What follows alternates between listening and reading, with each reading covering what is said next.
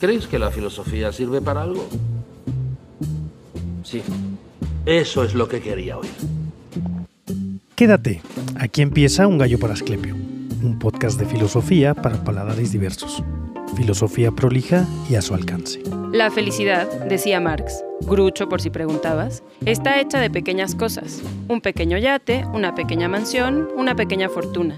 Muy distinto es el ideal y realidad de felicidad de aquellos que deciden andar el camino de la filosofía.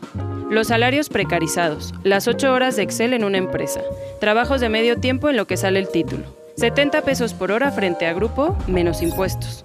O, si hay suerte, una beca que prolongue la vida académica seis años más, en miras del sueño del tiempo completo en la universidad. Porque dos cosas nunca nos aclararon en la carrera. ¿Qué es la filosofía y de qué vamos a trabajar? Hoy, en Un Gallo para Asclepio, ¿me regala una moneda, joven?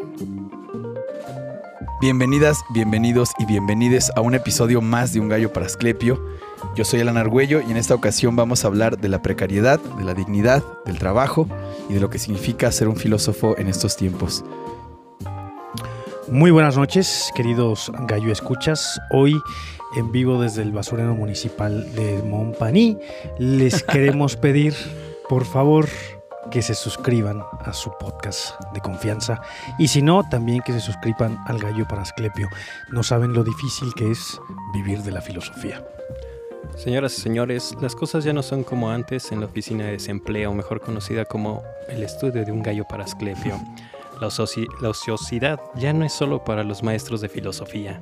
Ahora vemos gente útil desfilar por aquí. ¿Qué tal? Yo soy Adrián Ardilla Lara. Bienvenidos. Pues qué gusto, ya los extrañaba, ¿eh? Te echaste un episodio sin venir. Un Ya episodio sé, ya sin sé. venir.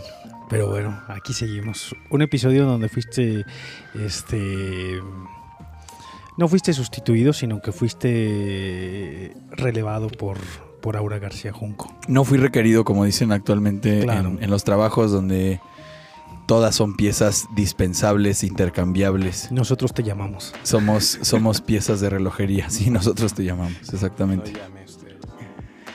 Pues bueno, como ha presentado Alan, el día de hoy nos vamos a, a deshilachar en devaneos acerca de la honrosa profesión, carrera y licenciatura en filosofía. Sus retos, sus, desatinos y la precariedad que nos envuelve. Atravesado, por supuesto, desde la experiencia, ¿no? Vamos a contar por lo menos alguna, alguna experiencia, alguna anécdota que tenga que ver con, con cómo la filosofía aterriza y cuáles son esos puertos en los que atraca. Parece chiste, pero es anécdota, señoras y señores. La vida media precarizada, pero el chiste es seguir de pie y pisando fuerte, como dicen por ahí. Pues sí, hoy no tenemos un tema, hoy no tenemos un autor, hoy no tenemos un concepto. ¿Un que invitade? a un invitade con el que vayamos a trabajar. Incluso Merino, que es el único que tiene un empleo honroso en los cánones, en los cánones neoliberales es el único que tiene un empleo de verdad y no se dedica a jugar al podcast con nosotros, pues este dijo, yo voy a ganar dinero, muchachos, ahí nos vemos. Suscríbase a nuestro Patreon, por favor, y si no, por lo menos suscríbase en YouTube. Eh, nos haría muchísimo, muchísimo favor. Vamos a, ponernos a discutir desde nuestra trinchera individual, desde nuestra trinchera colectiva, cómo es vivir de la filosofía, cómo es ejercer la filosofía en pleno siglo, eh, diría que lo tiene, en pleno siglo X y XXI, este, cómo es, cómo es esto de, de dedicarnos. Y me gustaría eh, preguntarles, más allá de la escaleta, ustedes qué, qué desatinos han, han tenido a la hora de buscar chamba como filósofos. Pues yo quiero empezar, si me lo permiten, con una anécdota que me parece que refleja la, un sector, por lo menos, de la recepción común de la palabra filosofía, eh, una especie de tomada de pulso de lo que quiere decir la filosofía a oídos de personas que no están familiar- familiarizadas con ellas y quizá a partir de esto problematizar, eh, junto con ustedes, evidentemente, los, los criterios de demarcación, si decimos que la filosofía es para todas, para todes, o si decimos que la filosofía es para unos cuantos y qué se requeriría entonces para ser aptos para el filosofar. Mi anécdota está situada en, un em- en una oferta de empleo que recibí de un partido que no quiero decir su nombre, que no, no voy a decir su nombre, pero bueno, es un color de piel. Este. Común en estos un lares. Sí, un, comor un común de piel que tenemos los tres integrantes de Un Gallo para Asclepio. Eh, muy extraño para mí. Yo me dedico a la divulgación de la filosofía desde hace como 4 o 5 años, pero nunca había trabajado con un partido político. En realidad me contrata un particular, pero esta experiencia, eh, en esta experiencia por primera vez escuché de viva voz y sin que fuera un simulacro filosófico la clásica, eh, el clásico reclamo de filosofía para qué. Mejor que nos enseñen a trabajar.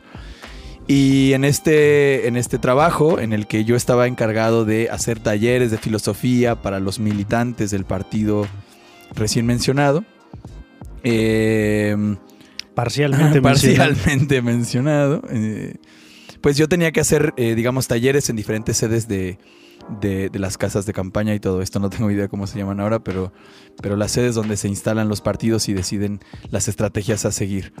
Y en una de estas sedes, aquí en la ciudad de Querétaro, eh, que ya no me acuerdo si no la decía, como, como ven que no, no tengo reparos para decir los nombres, eh, llego al lugar donde se supone que había una, una serie de personas que trabajan en el partido que iban a estar ya acomodados, acomodadas para recibir el taller. Y antes de entrar me dice una de las encargadas, oye, andan diciendo, uno de los lidercillos ahí de- del, del nicho este de trabajo, que filosofía para qué, que mejor, que mejor los enseñen a trabajar. Yo me nublé por la ira, pero soy, soy bueno para manejar esas cosas en, en el sentido profesional. Y sin embargo eso iba, venía como contaminando mi, mi pensamiento y dije, tengo que empezar por ahí. Si, ha- si hay un lugar para empezar es por ahí. No voy a hacer como si no se hubiese dicho eso, sin hacer una referencia, una alusión directa de quién fue el que dijo que filosofía para qué, pero empecé justo con esa pregunta de filosofía para qué. Y hice el elogio clásico, el elogio típico que escuchas en los propedéuticos de las facultades de filosofía, que la filosofía no, es, no, no debe servir para algo, porque esa sería la respuesta al para qué, porque no es una sirvienta, la filosofía es una señora, ¿no? Y que las cosas que tienen un fin, cuando dejan de cumplir ese fin, se desechan y la filosofía no puede tener un fin determinado, porque su vigencia sigue a pesar de, de la- de los fines que se le establezcan, que se le impugnen en determinada época del tiempo. Y con lo, con lo único valioso que podría decir que cerré es con una idea que siempre ando diciendo que es de Aristóteles, pero a estas fechas con el traslape de las citas uno ya no sabe si lo dijo Schopenhauer o Cioran. Pero eh, la frase es la siguiente, independientemente de quién la haya dicho. En esta vida o te gobiernas o te gobiernan. Y yo lo decía a propósito de, eh, insisto, de la, de la recepción que se tiene de la filosofía y de la única excusa viable, de la única excusa o de la única razón, para no llamarle excusa, que me parece que se podría esbozar para involucrar a un público muchísimo más amplio en filosofía. Y es, puede que no te interesen los contenidos, puede que no te interesa que la filosofía se ama y no sirvienta, eh, pero lo que sí te interesa es pensar por ti mismo. Y lo digo a partir de esta frase, en este mundo te gobiernas o te gobiernan. Esto aplica también para el pensamiento. En este mundo o piensas por ti o piensan por ti. Entonces yo creo que es muy difícil que una persona a la que le preguntes, oye, a ti, ¿tú prefieres pensar por ti mismo o prefieres que piensen por ti? Veo muy difícil que digan, yo prefiero que piensen por mí. Habrá, habrá las cínicas y los cínicos que digan sí, pero me parece que es una de las de los reclamos más pertinentes a la existencia humana.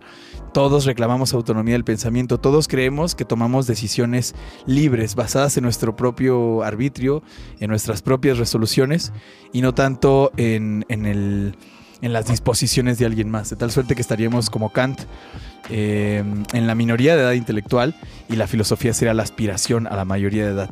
Sin embargo, todo este regaño pues me hizo también problematizar a mí eh, ya, ya con, estos, eh, con esta agenda eh, política y moral de moda, si no estaba yo siendo un colonizador, si no estaba yo imponiendo una idea.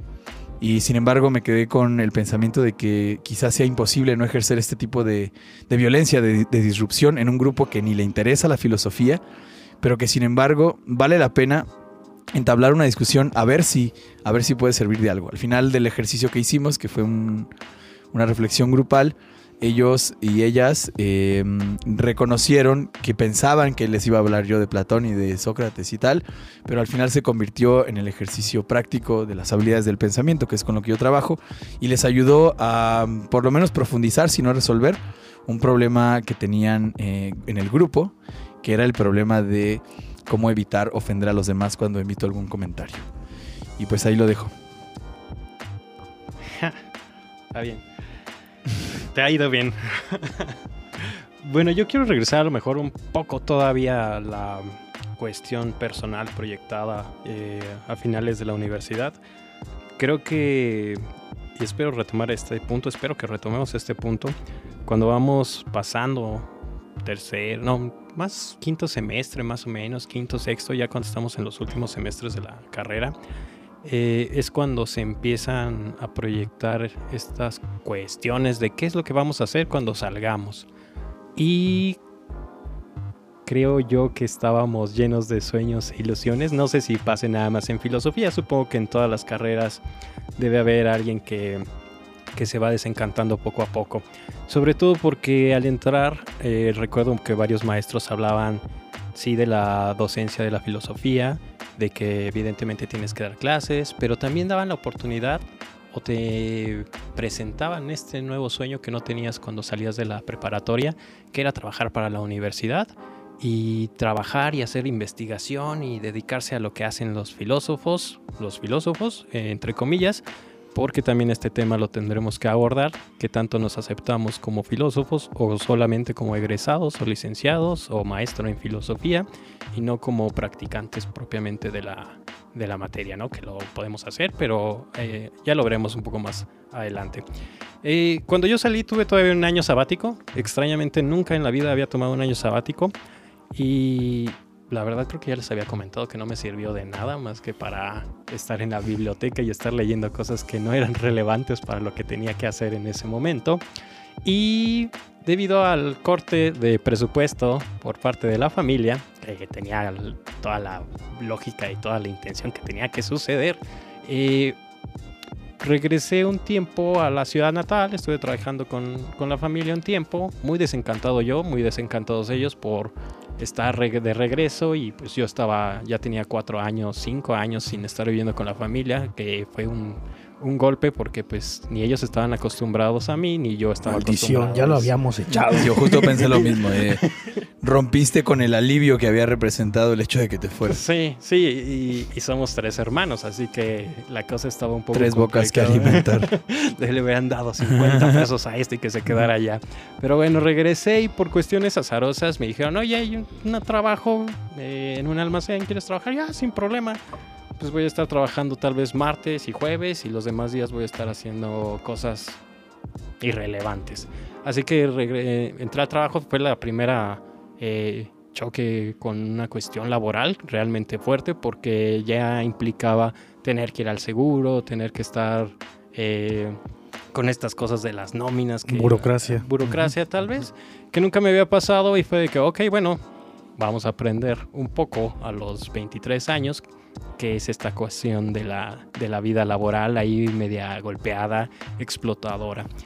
Después de eso estuve cerca de un año, la verdad no me iba mal, había posibilidades para alimentarme y para embriagarme todos los fines de semana, así que eh, poco antes de que renunciara alguien me ofreció clases porque había habido un problema con un maestro que decidió renunciar y aquí voy a empezar a ventilar un poco las cosas y a las personas porque no me voy a quedar callado en esos atropellos. Para eso tengo un podcast.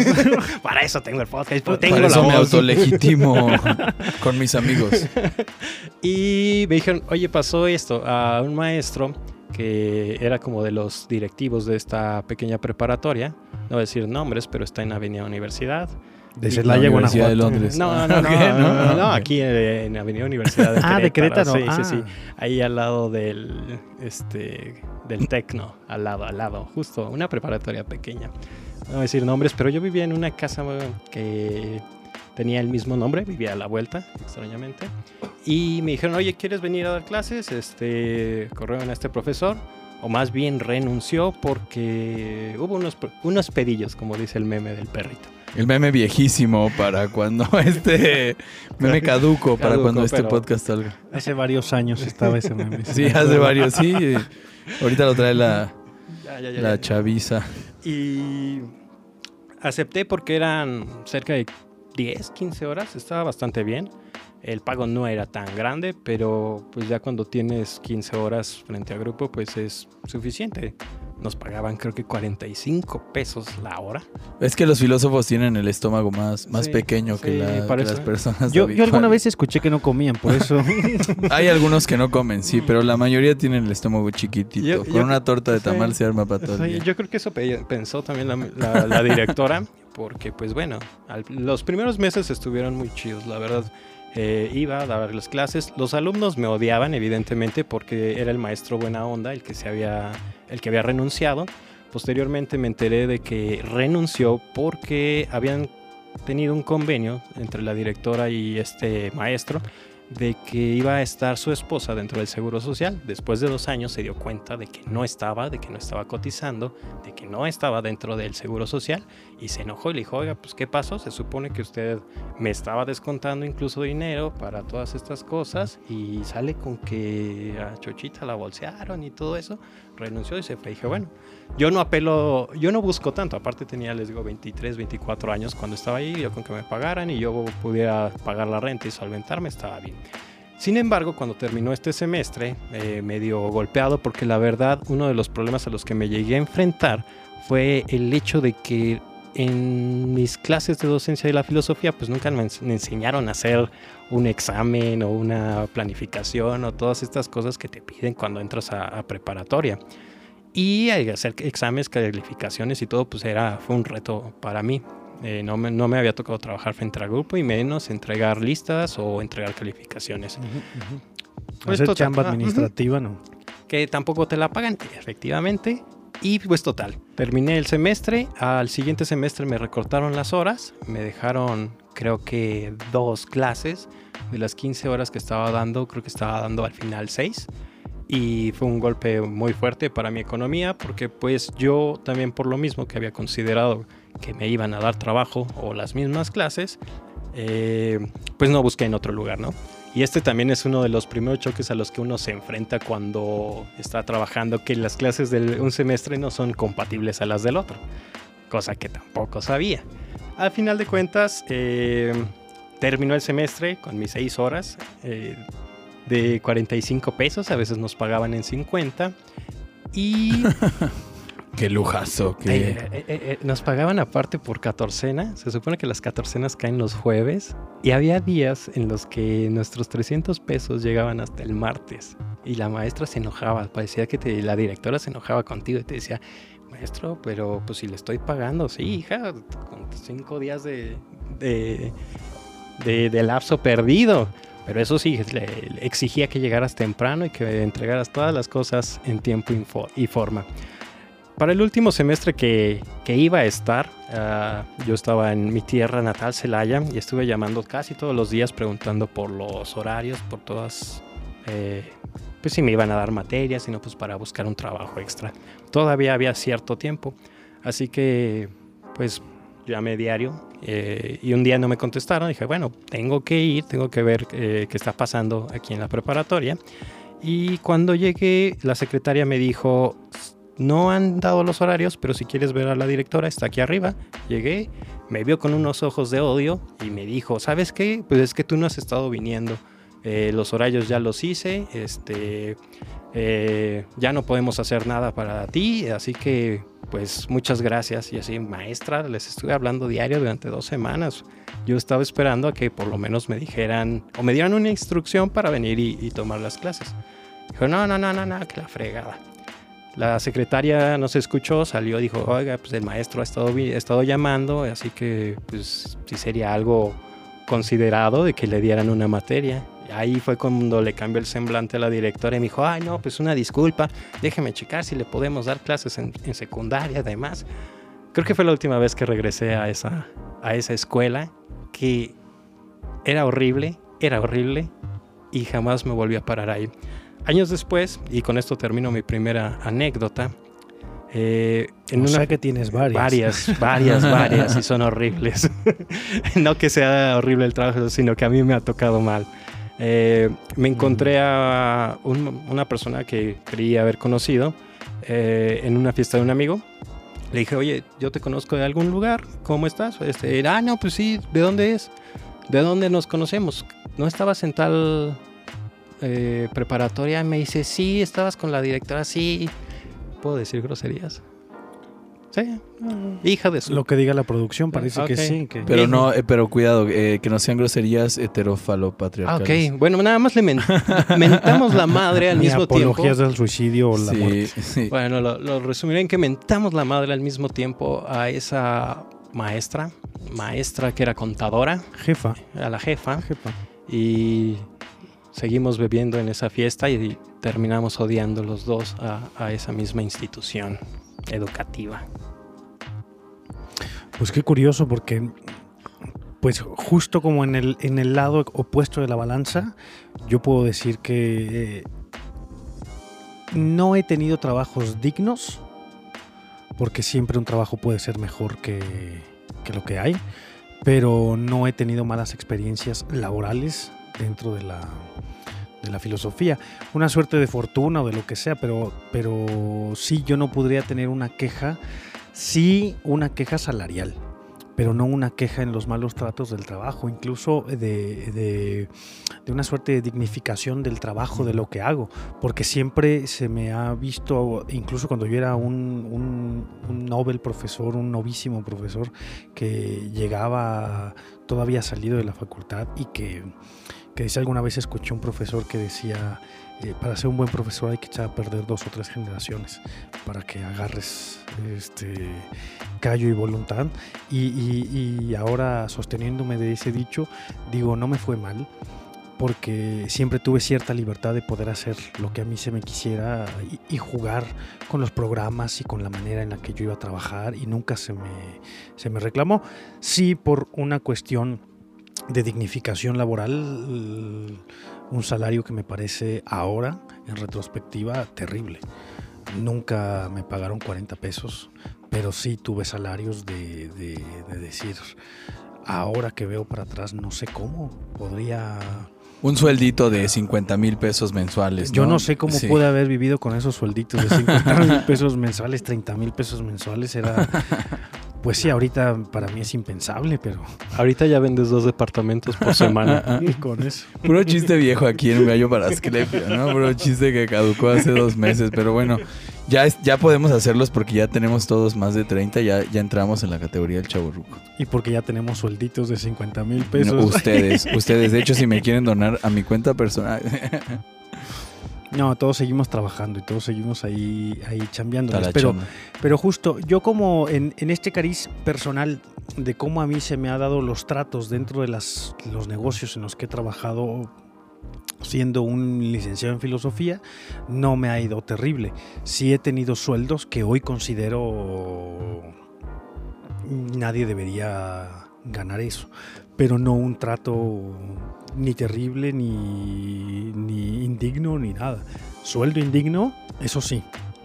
Sueldos, sueldos mezquinos. Incluso yo, yo, mi primera experiencia laboral fue en una escuela particular, igual que daba clases de filosofía, y me granjé de cierta manera la, las, las, sonrisas y los aplausos de los jefes porque mi trabajo era muy puntual. Había que hacer esto y lo hacía y lo hacía con la mejor prolijidad posible. Como, como buen alemán, que no soy, cumplía eh, con mi deber. Pero, pero lo que sí hacía era, por ejemplo, que, que nos ponían trabajos a contraturno. Estas cosas que hacen las escuelas, sobre todo las escuelas particulares que les encanta ganar dinero, eh, hacían festivales. El festival de Navidad. Y el festival de Navidad, eh, la escuela trabaja por la mañana, pero el festival de Navidad va a ser por la tarde. Cuando a mí me dejaban organizar esas cosas, yo decía, no va a haber clases y los profes no van a venir a trabajar y los alumnos no van a venir. Si quieren, que vengamos en la tarde. Y se me daban esas chances de, de mediar y de conciliar, de decir, a ver, si lo hacemos con todo el gusto, yo te organizo, yo te ayudo y yo hablo con los compas este, profesores para, para a ti te toca ser el maestro de ceremonias, a ti te toca vender los refrescos, a ti te toca no sé qué, pero no vamos a venir a trabajar ese día, porque nuestro trabajo va a ser venir a... Como quiera vas a ir a hacer algo, Como ¿no? sea, voy a ir a hacer A, algo. a disfrutar, Entonces, no. no me Tabú ven- la diversión. no me vengas a, a- a decir que en la mañana doy clases y en la tarde vengo a que tú te enriquezcas. No. O sea, cambiamos la una por la otra y se me permitió. Se me permitió las pocas veces que participaba, que ellos me, me decían, oye maestro, te toca a ti, ya participaron todos, tú no haces nada. Que bueno, yo lo hago, pero nada de trabajar a contraturno. Nada de, de dobles jornadas laborales con el mismo sueldo, para nada, para nada. Y no era un asunto mío, era ninguno. Ninguno, porque yo espero que el día que a otro profesor le toque organizar alguna de sus tonteras que se les ocurren, yo no quiero venir. Dos veces. Ya vine, ya estuve aquí toda la noche. Y aparte calificar. Y aparte calificar, y aparte lo que sea, sí, experiencias laborales terribles no he tenido. He tenido sueldos depauperados, sí. Pero no tenemos que ir al, al ejemplo extremo para... Yo quisiera detenerme en tu intervención, más que pasar a, a- a otra cosa, porque me parece que es un... que has abierto como varios caminos para la discusión que me gustaría poner aquí sobre la mesa para que los discutamos. El primero en relación a la dignificación del trabajo. Bien. Eh, cuando hablas de dignificar, pienso en el tema más general que sería cuáles son las condiciones materiales necesarias para filosofar. Como si, como si el ejercicio del pensamiento pudiera verse deteriorado, por así decirlo, en función de una precariedad laboral. Pienso en las películas del, del profesor de Cantinflas, ¿no? Que da clases abajo de un árbol y que está, eh, a ver, cuidando de no caer y regreso otra vez con la agenda moral y política en turno, en la romantización de la precariedad, en decir, ay, es que eh, vale más el profesor que trabaja en condiciones indignas, bueno, indignas desde, desde nuestro punto de vista, ¿no? El profesor rural, el profesor que, que hace tres horas para ir a dar clases en la escuela, vale más que el profesor del TEC de Monterrey, que tiene proyector, pantalla, Zoom y tal, ¿no? Y dos negocios. Y dos negocios. Ojalá que no nos escuchen los profes del TEC de Monterrey. También ellos se- deben sentirse precarizados en algún sentido, ¿no? Pero esto me gustaría ponerlo ahí como cuáles son las condiciones materiales para filosofar. Por un lado. Eh, y también eh, en relación a esto, eh, pensar en cuando decías la, la idea de que se deben echar a, perder un par de generaciones, pienso en que si bien el, como decías, eh, tras bambalinas, no sé si ya lo, lo recordaste, pero que el, licenciado en filosofía se ha de proponer la docencia como, como un paso que difícilmente se puede esquivar, aunque no se vaya a dedicar a eso, pero pensarte como estudiante de filosofía y proyectarte hacia la cuestión laboral de alguna u otra forma va a estar atravesada por, la docencia, incluso haciendo práctica filosófica, incluso si el, si el filósofo dice, o la filósofa dice, yo no quiero trabajar en empresas, bueno, ¿y qué vas a hacer en empresas? Algo parecido, derivado o similar a la docencia, o sea, no, no te escapas aunque te quieras escapar.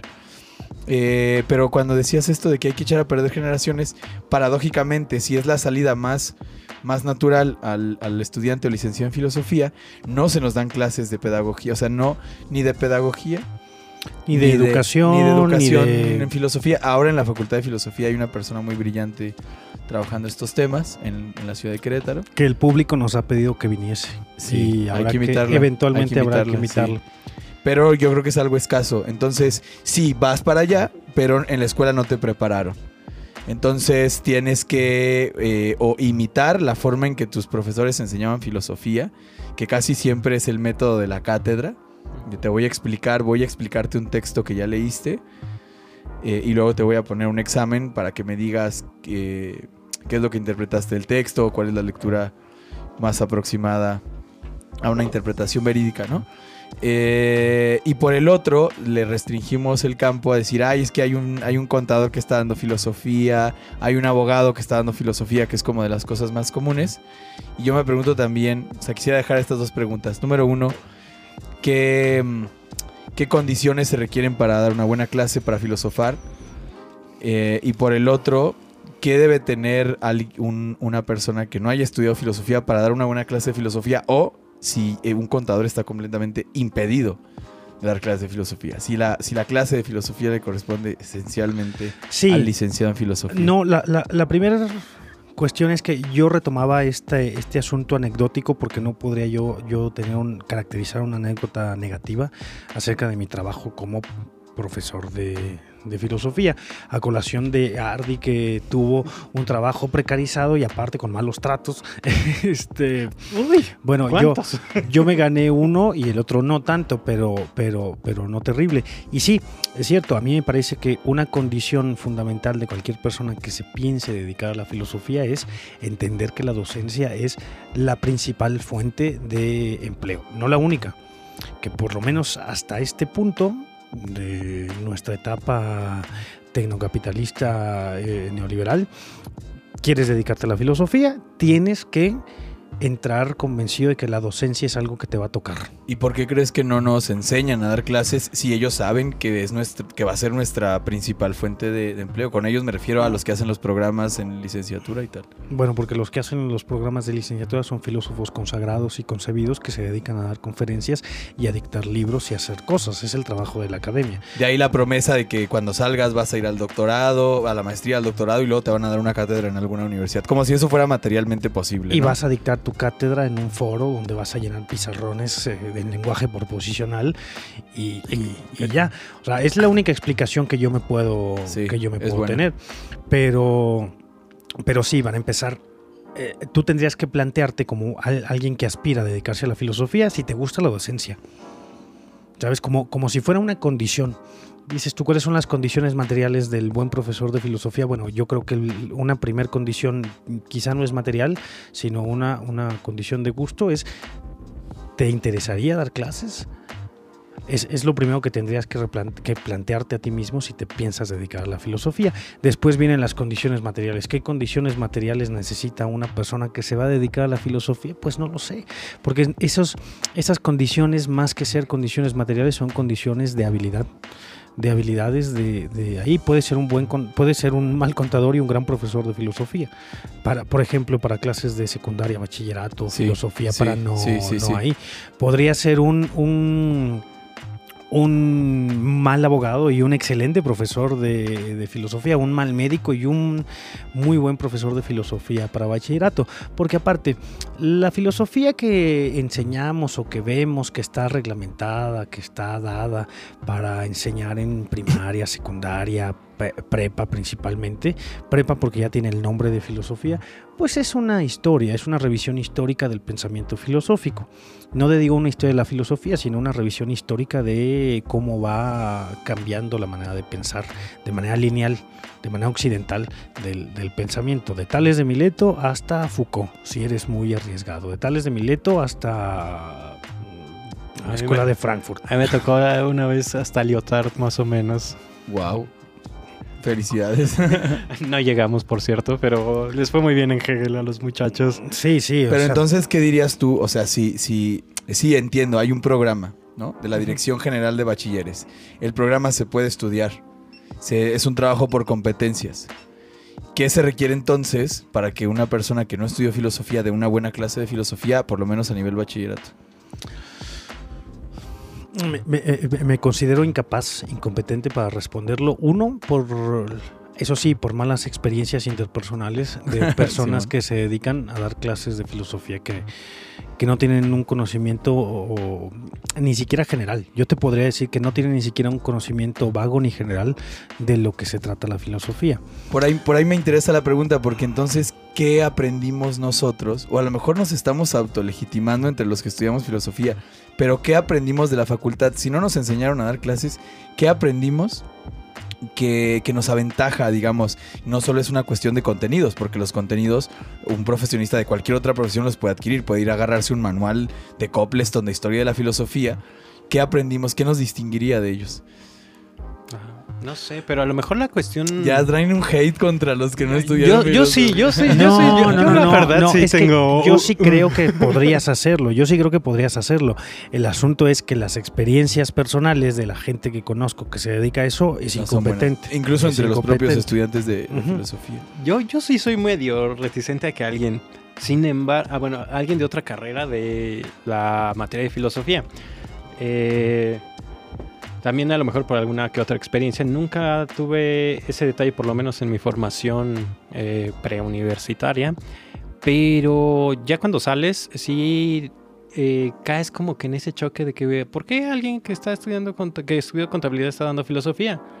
Y porque también eres joven, porque también estudiaste filosofía. Y, dices, por... y, y siendo honestos, cuando estás buscando clases de filosofía, dar la clase de filosofía es lo más difícil para que tenga, que realmente tenga una vacante.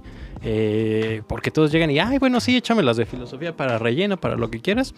Y, y, llega alguien con, con papelito de filosofía y dice, no, pues es que ya está ocupada, pero pues te gustaría ver este desarrollo organizacional o, o- o la materia de creatividad. Claro, claro. Metodología de la investigación. Mira, yo no tengo ningún ética. problema con metodología de la investigación, pero eso sí, sí me pasa. Yo estoy en una institución a- antaña, añeja, anquilosada, etc., que dan clases de filosofía los profes viejos.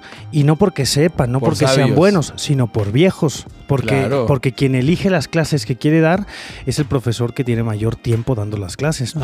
¿Y por qué y- más sabe el diablo por viejo que por diablo? Yo, yo, por ejemplo, yo entré por un examen de habilidades y conocimientos generales de la materia. Y, y- y en ese examen quedé con una evaluación bastante alta. Y yo no puedo dar las clases de filosofía como mi primera opción, a pesar de que yo entré como profesor de filosofía para dar las clases de filosofía. Quienes dan las clases de filosofía son profesores eh, añejos, antaños, que, que piensan que eh, tú eres panadero, entonces eres filósofo, porque hacer panadería y hacer filosofía no hay mismo. ninguna distinción. Y te lo dicen como el, el gran aspecto positivo de la filosofía.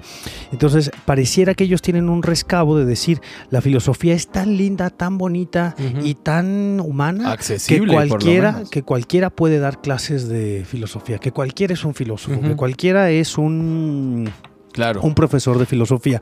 Lo digo en el... eh, no, una como- definición criticable como- por a, todos, a todas luces. y lo digo como ellos lo dicen, que para mí es una caricatura de, Sí, de- es de una su, caricatura. de su Sí. corta este, entendimiento de la propia disciplina. Sí, porque tú disciplina. estudiaste filosofía y eres un ser superior eh, que está por encima de, de la gente incluso mayor que tú. Pero a ver, ahí- hasta ahí la frase es ridícula. Cualquiera puede dar filosofía. Hasta ahí digo, bueno, es una posición solo defendible desde la ignorancia. Pero si añadiéramos algo, y en este tono está eh, Gramsci, el, filósofo que escribió Los cuadernos de la cárcel, que se puso a pensar encarcelado. El- el- el- la posibilidad de reconocer en todos, en todos los pensantes a un filósofo, a una filósofa. Es decir, dicho así, todos pueden dar filosofía, eh, me parece que está incompleto. Es una postura indefendible, pero si añades, todos pueden dar filosofía bajo ciertas condiciones, Ajá. me parece una, una postura un poco más defendible. Es que justo mi, mi- mi crítica es que la condición para que una persona pueda dar filosofía es nada más que tenga más años trabajando que tú.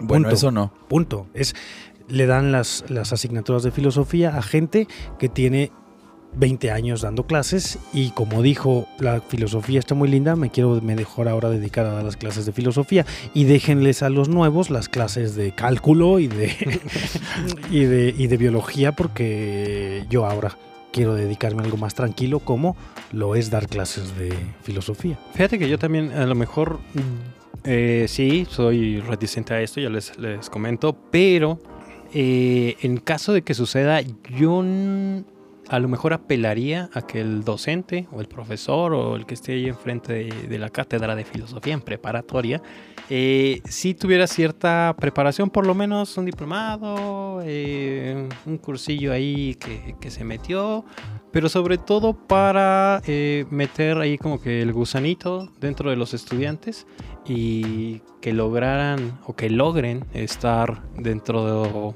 de- del pensamiento o que busquen una reflexión o que incluso lleguen a, a estudiar la misma filosofía. Eso sí sería lo que apelaría porque como comentaba Arturo hace un momento, se puede ser el peor abogado pero un excelente maestro en filosofía y desde esta línea, a lo mejor podemos concebir que también en preparatorias, y ahí hay, que demarcarlo muy bien, en preparatorias, pues evidentemente lo que se enseña es a través de manualitos que te están dando, ¿no?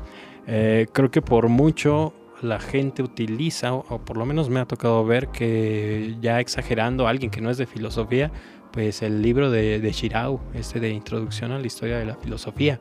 Ya sí, porque todos, todos, todos, todos, todos, eh, filósofos o no filósofos, han utilizado a, a Gutiérrez Sainz, o ya si se quieren ver más Sí. pro, utilizan a Copleston, o utilizan a Reale, o se van por libros particulares que son historias de la filosofía, ¿no?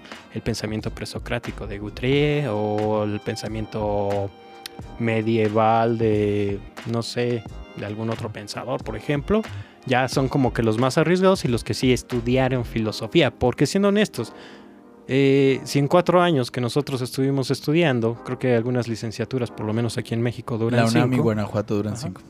duran cinco, cuatro años y medio. Si en cuatro años nosotros no logramos ver de manera profunda siquiera un par de autores, ¿qué se puede esperar en la preparatoria que por mucho te dan un año y medio de filosofía? Claro. Por lo menos se espera que, que esta labor docente sea interesante, sea medianamente profunda o que meta ahí cierto Y entonces deseo de conocer. puedes hacer una vuelta de tuerca porque no solamente es que tú le exijas, le criticas o le, le- le pidas a la gente que no se dedica a la filosofía que tenga ciertas habilidades para dar clases de filosofía. Hay gente que estudió filosofía y que tampoco tiene las habilidades Claro. necesarias para dar, para dar la clase.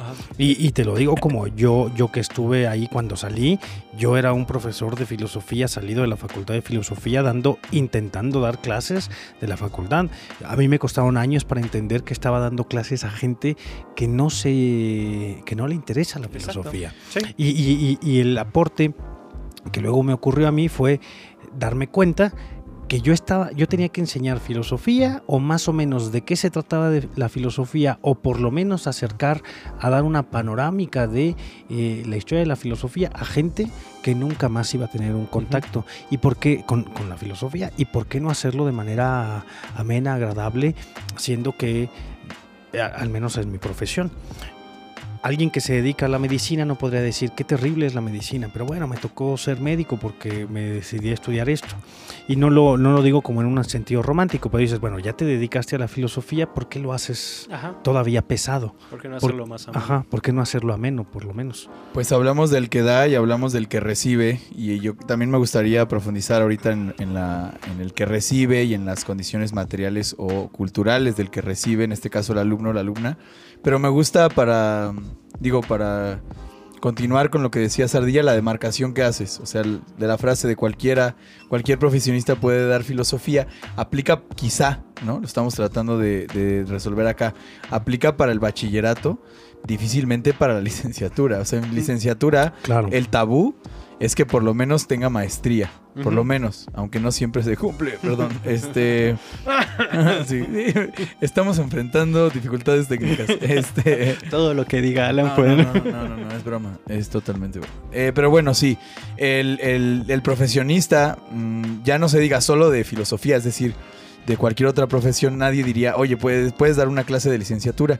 Me parece que esto tiene que ver con los objetivos de la, de la materia. O sea, en licenciatura se espera que tu profesor sea un experto en el tema que te está dando, porque lo que quieres hacer es profundizar. O sea, ya no es lo mismo que la embarrada de historia que te dieron en la prepa, sino que ahora vas a profundizar en autores y vas a profundizar en métodos filosóficos, en problemas filosóficos y en historia de la filosofía. Ahora, si regresamos al profesor, a la profesora de bachillerato, porque decías debe tomar un curso eh, para, o, o- o partir de los autores clásicos que nosotros partimos, que se informe, ¿no? Que no nada más parta del libro de texto, sino que vaya a los textos mismos, que se dé la oportunidad de leer a Heráclito, quizá los diálogos de Platón. Y, y a mí todavía me sigue, me sigue la espinita de, entonces, ¿qué es lo que adquiere cuando entra en contacto con la filosofía que le permite enseñar? Porque ese es el gran prejuicio, ¿no? La historia de la filosofía es la historia de la enseñanza y de la, y de la, y de la ruptura, ¿no? Los maestros enseñan a los discípulos, los discípulos les dan la espalda, la clásica triada de Sócrates, Platón, Aristóteles, que se repite en la historia de la filosofía, y fundan su propio sistema. Pero ya, como decía Arturo, desde el comienzo se entiende que la filosofía está estrictamente ligada a la docencia. Ahora, mi aportación o mi enfoque en esto es deslizar, como siempre, jalando agua para mi, mi molino, la atención de los contenidos a la forma. Porque si lo que se requiriera para ser un buen profesor de filosofía en bachillerato sería tener buen, eh, estar bien entendido en los contenidos mínimos de, este programa en filosofía que como decía Arturo es histórico, pues cualquier licenciado en filosofía podría darlo. El problema es que no, que hay, eh, que habemos licenciados en filosofía que no somos muy buenos dando clases de filosofía. Entonces quizá no sea el contenido, o sea, no sea el, no sea el qué, sino el cómo. Y con el cómo pienso entonces en cuáles pueden ser los objetivos de enseñar filosofía en el bachillerato. Eh, el, el- el qué es la historia, ¿no? Vamos a darles una repasada así rapidísima, desde los presocráticos hasta los posmodernos, como decían. Pero si, si deslizamos el enfoque al cómo, sería, por ejemplo, que una persona que estudió derecho tenga conocimiento de los contenidos, pero que además, eh, y esta ya es mi aportación, que además eh, se plantee algo que parece muy básico, pero que en clases de filosofía se da por, por supuesto, dado que los contenidos son muy profundos, que se plantee y que se replantee los objetivos, que es lo que espera de los alumnos. O sea, un- si, la, si, las, los programas de bachillerato están basados en, en el conocimiento de la historia, de la filosofía, habrá que ver en qué se distingue eso de la, de la historia en general, ¿no? O sea, la historia del pensamiento versus la historia de la filosofía y, y si hubiera objetivos, como decimos ahora por competencias, ¿cuáles son esas habilidades que tiene que adquirir? Ya apuntaban ustedes que la reflexión y la profundización, pero ¿cuáles son esas habilidades que tiene que adquirir el alumno de bachillerato? ¿Y cuál es ese medio por el cual el licenciado en, en cualquier otra disciplina o la licenciada en cualquier otra disciplina puede eh, adquirir o debe eh, pensar o problematizar o poner en, en juego para poder enseñar filosofía. Entonces mi, mi- mi idea es, si el contenido no, no basta, porque hay personas que saben de filosofía y que no saben dar clases, eh, Arturo ya dio una pista que también es ya entrar de lleno a la discusión de cómo vamos a transmitir estos contenidos, porque si para los estudiantes de licenciatura es complicado, ¿no? La primera la primera idea es, bueno, vamos a hacerlo didáctico, pero habrá que ver si esta necesidad de mm, facilitarlo, porque a veces se nos entiende como facilitadores también, eh, es, es ya la solución. Es ya la solución y no un nuevo problema, el de, bueno, a ver, ahora que lo estás facilitando, ¿eso te permite eh, hacer pensar a los alumnos? O, más bien estás simplificándoles el proceso de pensamiento. No, no, es muy importante el asunto que, que dices de cuál es el objetivo que se planea con el alumno, porque nosotros estamos centrando la discusión en qué habilidades necesita un profesor de filosofía o qué habilidades necesita un licenciado en filosofía para poder dar clases de filosofía. Sí, en bachillerato. Eh, en bachillerato, pero, pero dejas de lado el objetivo. ¿Qué, qué es lo que tú esperas? Eh, bajo una lógica neoliberal, habrá que decirlo, que tú esperas que el alumno tenga ciertas o cuales cualificaciones para, para hacer algo y a partir de ahí contratas a un profesional que le va a facilitar o que lo va a ayudar a hacer ese, ese, ese tipo de cosas. Pero bueno, eh, Mm, No sé, no, no, no habrá una respuesta certera, pero digo, entonces sí habrá que darnos cuenta de qué es lo que tú esperas que va a obtener el alumno eh, cuando, cuando está cursando una asignatura de filosofía. Y después de ahí, entonces partirás el profesor. Entonces ahora, ¿qué perfil deberá tener el profesor? Y, y- y que se cuide, porque mi gran reclamo es que esos perfiles que debe de tener o el alumno o el profesor son perfiles de adorno que funcionan en la burocracia, en lo administrativo, en el papel, porque no operan. Porque entonces el perfil del profesor vale pito porque pones al que tiene más años, no al que tiene el perfil adecuado para dar la, asignatura. Y no digo que sea, me está cambiando la voz, este, no digo que sea un licenciado en filosofía. Puede haber un gran profesor de filosofía que sea abogado, que sea contador. El asunto es que habrá que direccionar un poco más el trabajo. Y también es un ejercicio individual y de chamba de decir, yo no estoy calificado para hacer esto. Yo no estoy calificado para dar clases de metodología de la investigación. Por favor, no me pongan a dar clases de metodología de la investigación. No es un asunto de gusto, es que no estoy calificado. Pero a veces no lo hacemos. Como profesor soy profe y como profe me la sé y como profe yo te enseño. Pero bueno, también es una de las ideas que, que ¿no? Hace, llegas de eh, filosofía, eh, me regala una moneda joven y te dan clases de metodología de la investigación. También ahí habría que, No, mano. que elegir y, Puta y- y también este saber, más bien, más saber elegir este qué es lo que puedes y qué es lo que no puedes dar. En una de las cosas que me tocó estar fue de que pues no hay otra materia, maestro quiere dar eh, desarrollo organizacional. No sé qué sea eso. ¿De qué iba esa materia?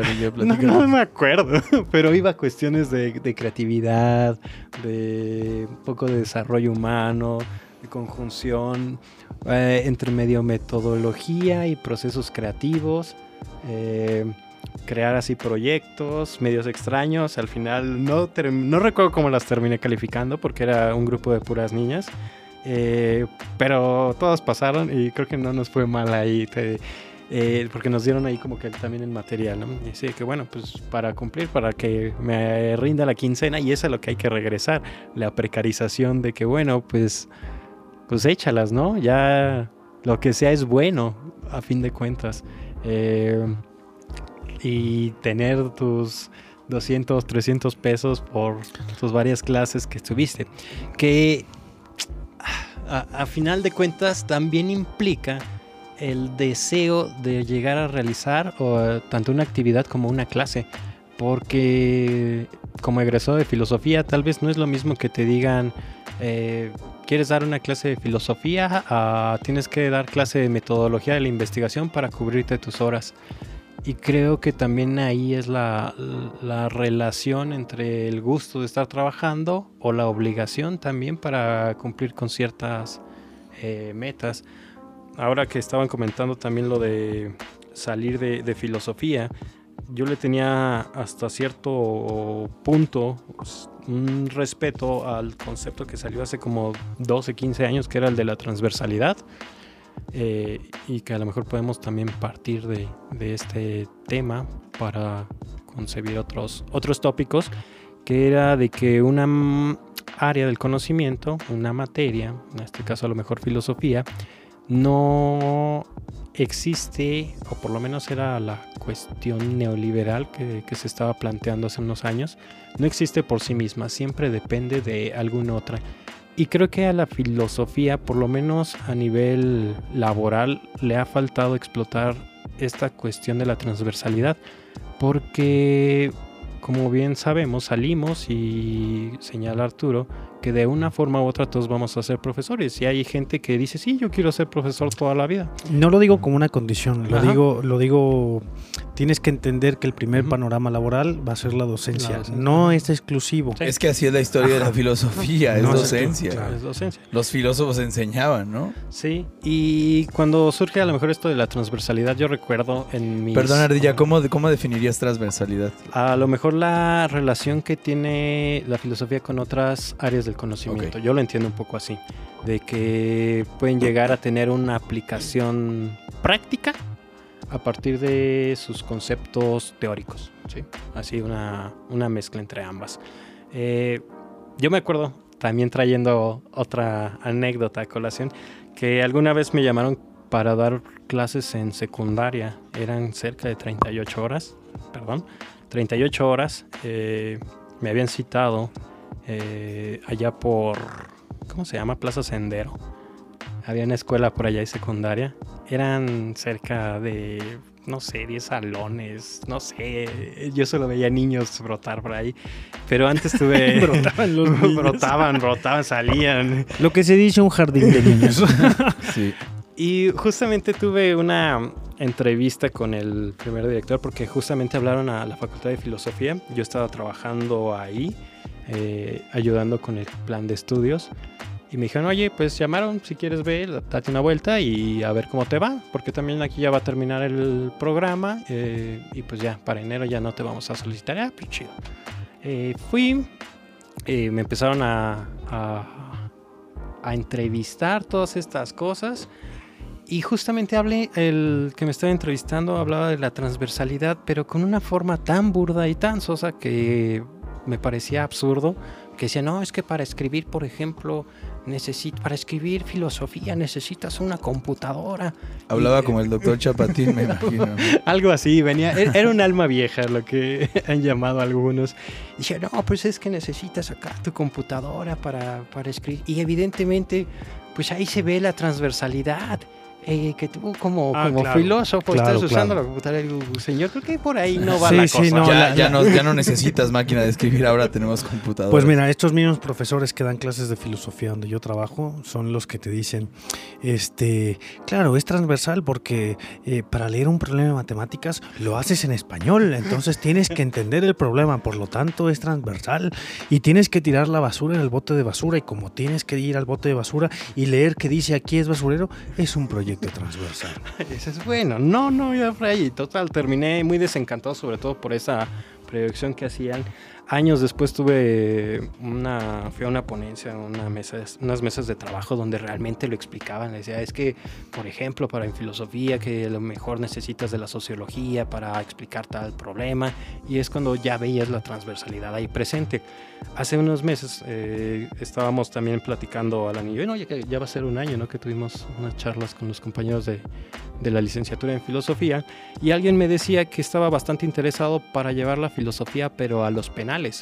Y es de que, bueno, la verdad no sabría decirte, pero seguramente vas a tener que hacer uso de, de derecho, del, del derecho como una área del conocimiento, de criminología, de que te van a pedir esto. Lo que te recomiendo es que si quieres hacerlo, vayas y tomes un curso de criminología, eh, conozcas las leyes que están dentro del penal y puedas aplicar tu, tu, tu proyecto dentro de, de un penal. ¿no?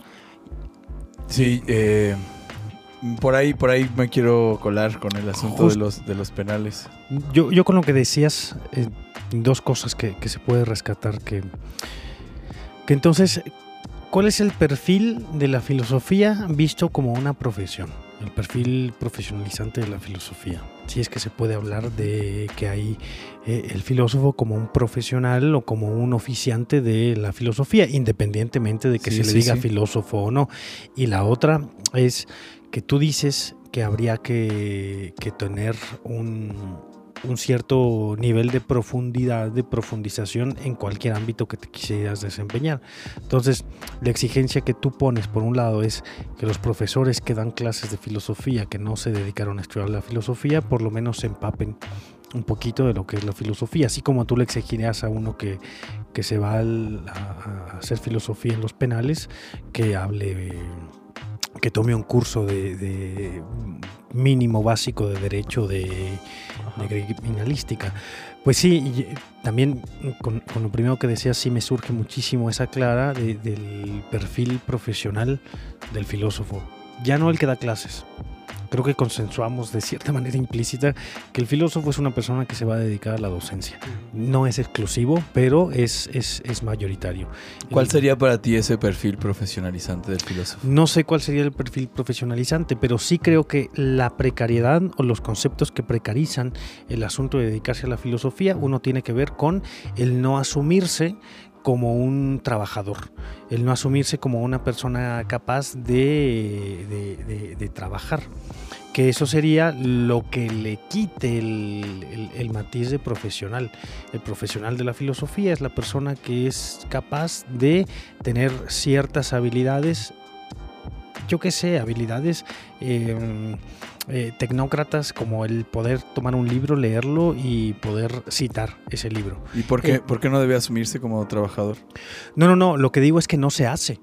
Lo que digo es que si no hay un campo de acción concreto para dedicarse a la filosofía, ¿por qué existe la negación a decir que hay profesionales de la filosofía? Así como hay médicos y profesionales de la salud, ¿por qué no decir que habrá el filósofo? Si tanto resquemor tenemos en nombrar a alguien filósofo, bueno, pues no eres filósofo, pero eres un profesional de la filosofía, eres un licenciado en filosofía y habrá que... Claro, le quitas esa aura de misticismo le- que rodea al filósofo y se lo conviertes en algo aplicable, transmisible, comunicable.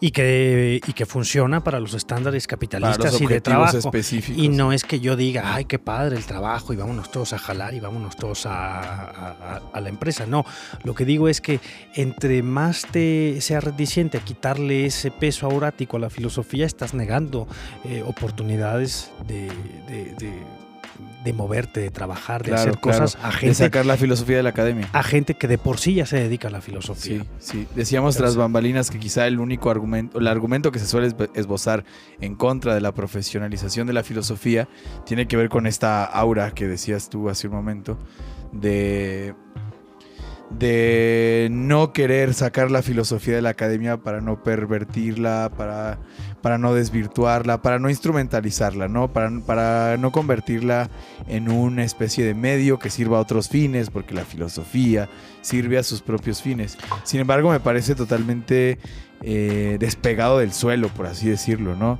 Es insostenible el que todo estudiante de licenciatura se vaya a terminar eh, trabajando en la academia y va a terminar más bien profesionalizándose el grueso de nosotros y, y trabajando en otros campos que no sean precisamente la academia, ¿no? Yo quería comentar, como decía, sobre la, pero conecto con lo que acabas de decir, porque el tema que está latiendo es el de la dignificación. Eh, y a propósito del tema de las cárceles, una vez un muchacho en una reunión de egresados que tuvimos en la Facultad de Filosofía, muchacho muy guapo, este, No era yo. no, no eras tú. No, más bien le dicen el guapo. Un saludo al guapo, porque está, que está por ahí guapo. estudiando, eh, seguramente. Ahora debe estar terminando su doctorado. Él dijo que, que él no estaba dispuesto a trabajar si no tenía condiciones laborales mínimas. Me pareció una queja bastante lícita, eh, digamos, apelando a las condiciones materiales, que me parece que es lo que hacen ustedes ahora, de que debería tener el, el filósofo para trabajar, que no o debe... el trabajo, por lo menos. Sí, el trabajo claro. Que es algo que afecta a otras profesiones, ¿no? Que tampoco tienen seguro social, que tampoco tienen prestaciones, que tampoco tienen tal. Y sobre la, sobre la, la cárcel hay un, un filósofo español, sevillano me parece, si mal no recuerdo, que se llama José Barrientos Rastrojo, que acaba de sacar un libro que, tiene un nombre así como La práctica o, la filosofía aplicada más allá del postureo filosófico.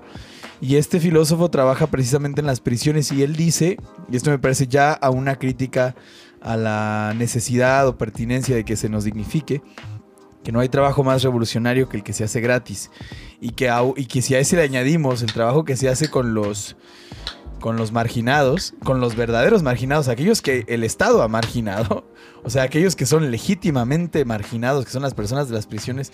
La prisión es un no saber qué hacer con los delincuentes, es, es la mejor respuesta, o, por así decirlo, la mejor respuesta que hemos encontrado a qué hacer con ellos, pero es una de estas cosas que fallan en, en sus objetivos y que lo saben, porque el objetivo es la reinserción social y lo que provoca la cárcel es lo contrario, no es la separación.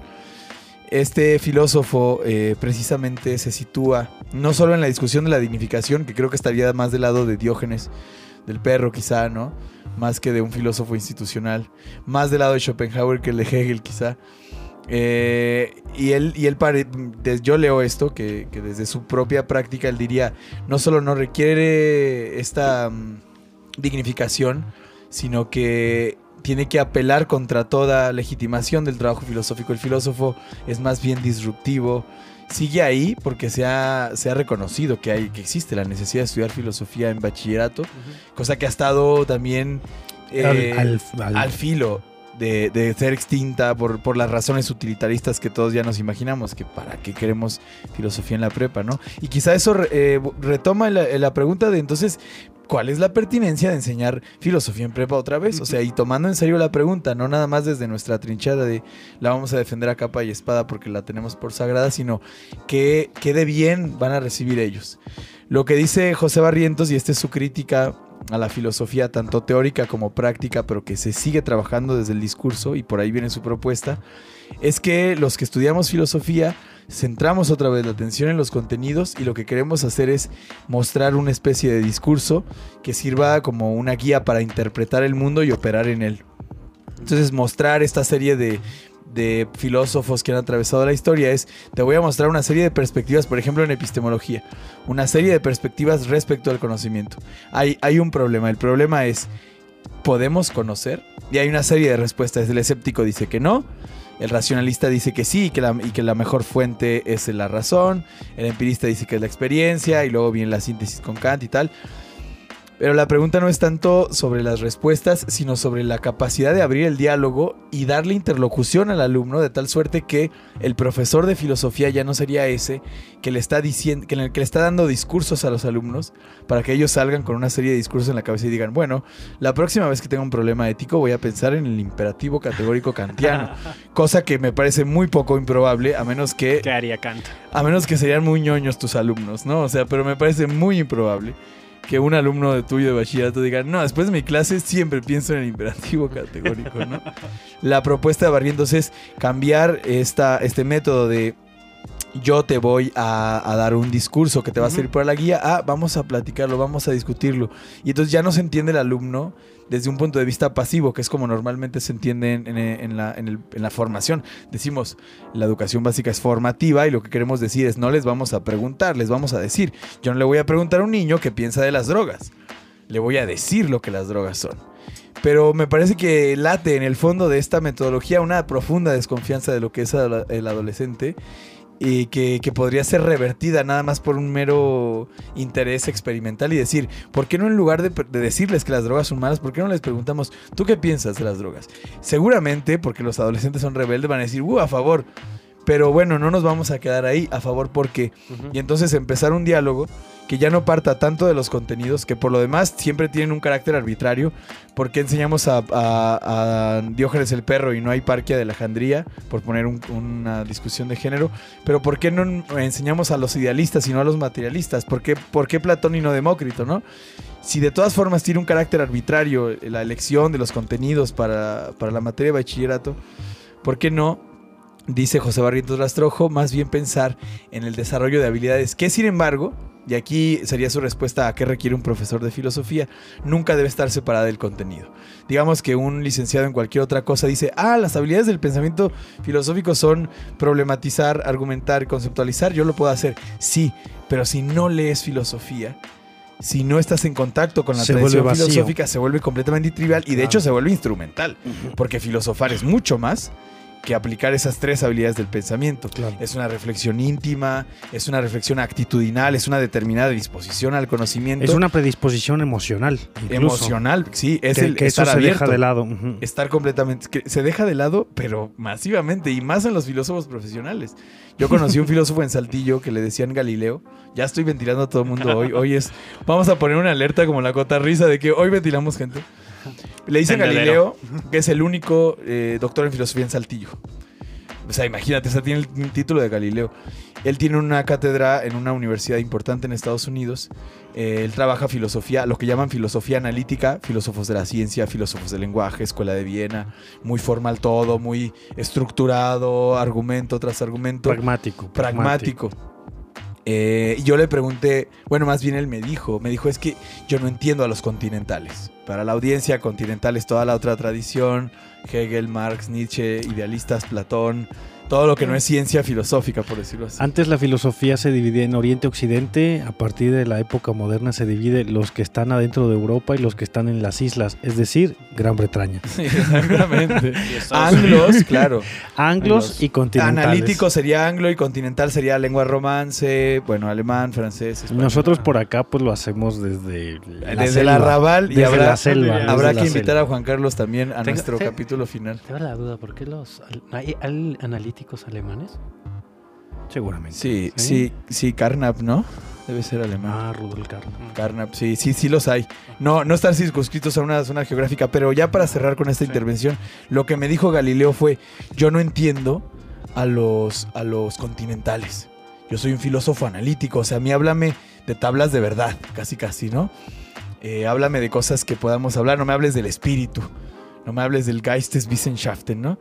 Y, yo neta le, reculé, le, le critiqué muy desde mi inocencia de divulgador filosófico. Le dije, me sorprende muchísimo que un filósofo de tu talla ya esté clausurado para el diálogo con, con otros filósofos que, digamos que la academia los reconoce como filósofos. O sea, cuando dice yo no entiendo a los continentales, está metiendo allá a Hegel, está metiendo allá a Nietzsche, está metiendo a Heidegger.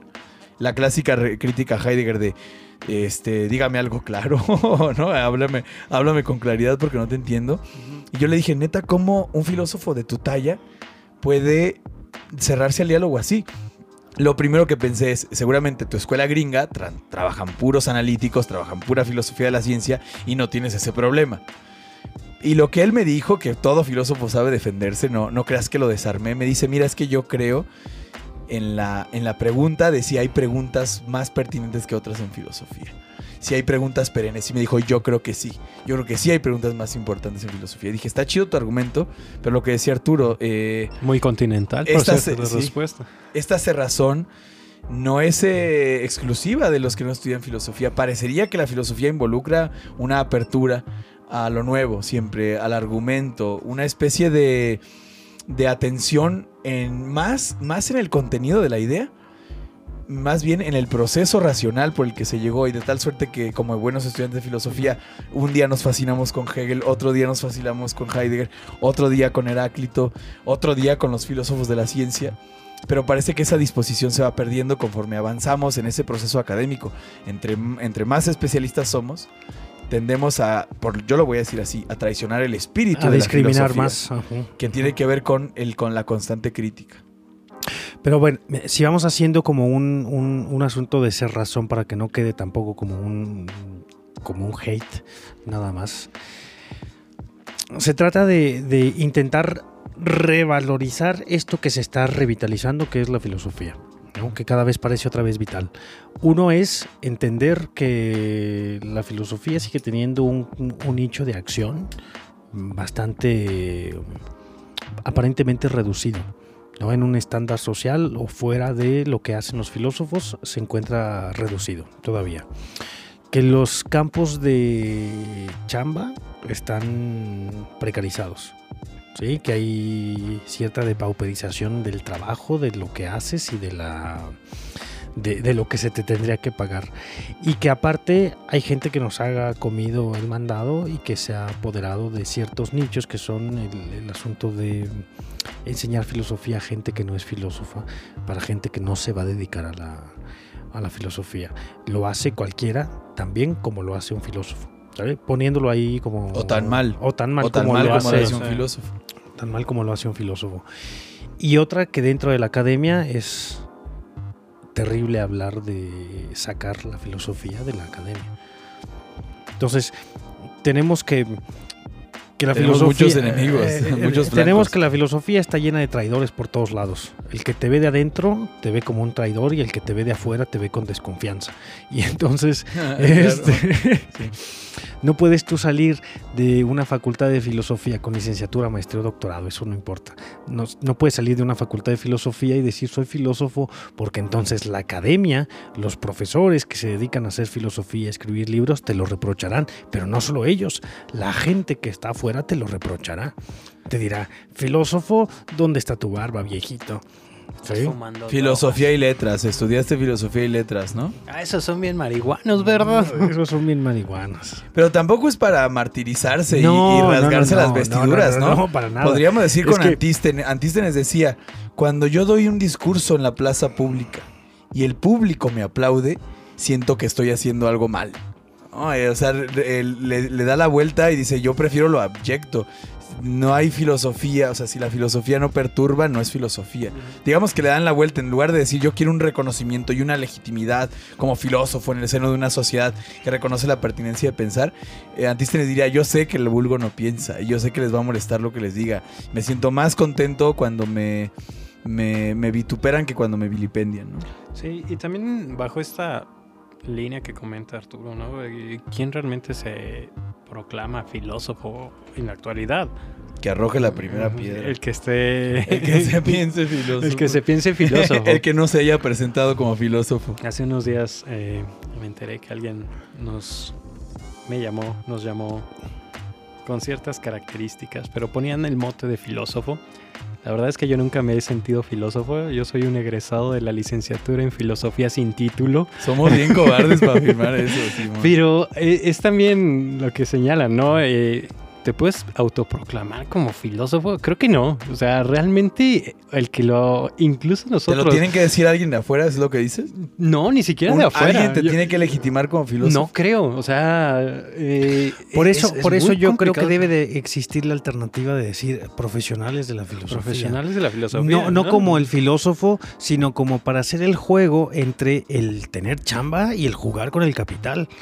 Y- no, no- te lo digo como claro. un neoliberal ahí que, que busca utilidades. Esto no tiene utilidades, pero puedes jugar diciendo, oye, somos profesionales y como profesionales necesitamos la dignidad que tiene un profesor de medicina, un profesor de carpintería, un profesor de instalaciones eléctricas. Está chido porque te guardas de los dos vicios, de la soberbia de llamarte filósofo y de la falsa humildad de decir, no, yo soy un simple estudiante de filosofía, soy que es lo que yo digo. Yo soy un Yo simple soy- Yo, maestrillo. más- yo soy licenciado en filosofía, pero filósofo Sí, claro, cosa. Claro. Yo Yo por eso sí creo que, que el, que el jugarle al capital y llamarnos profesionales de la filosofía está chido, porque aparte de que te puedes granjear de oportunidades laborales y que ahí se necesitan, Ojalá. se necesitan. Yo, yo, por ejemplo, podría decir, no, pues ah, Vivos, Sloterdijk, este, Byung-Chul Han, eh, incluso nuestros contemporáneos. Oscar Merino.